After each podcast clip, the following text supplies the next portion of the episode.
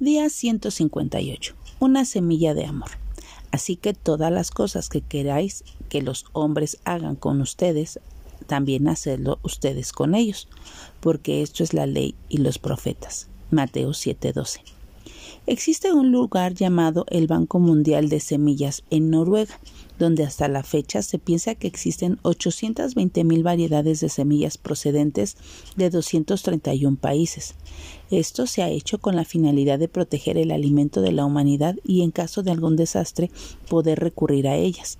Este lugar está situado estratégicamente para que ni el clima ni la mano del hombre lo afecten. Podríamos decir que algo así es lo que tenemos en nuestro corazón, una innumerable cantidad de semillas para sembrar en la vida de otros de acuerdo con la necesidad. Si alguien vive en la desesperanza, debemos de sembrar semilla de fe. Si alguien vive en amargura, debemos sembrar la semilla del amor. Si alguien vive con miedo, entonces debemos de sembrarle la palabra de Dios. Si alguien vive sumido en el dolor, sembremos la semilla de la esperanza. Sembrar en la tierra y sembrar en el corazón del ser humano son cosas similares. Hay que preparar la tierra para plantar la semilla, regarla, cuidarla, podarla y a su tiempo, si no desmayamos, cosecharemos. Cada día es una oportunidad de sembrar una pequeña semilla de amor que tiene el potencial de crecer y reproducirse y dar fruto.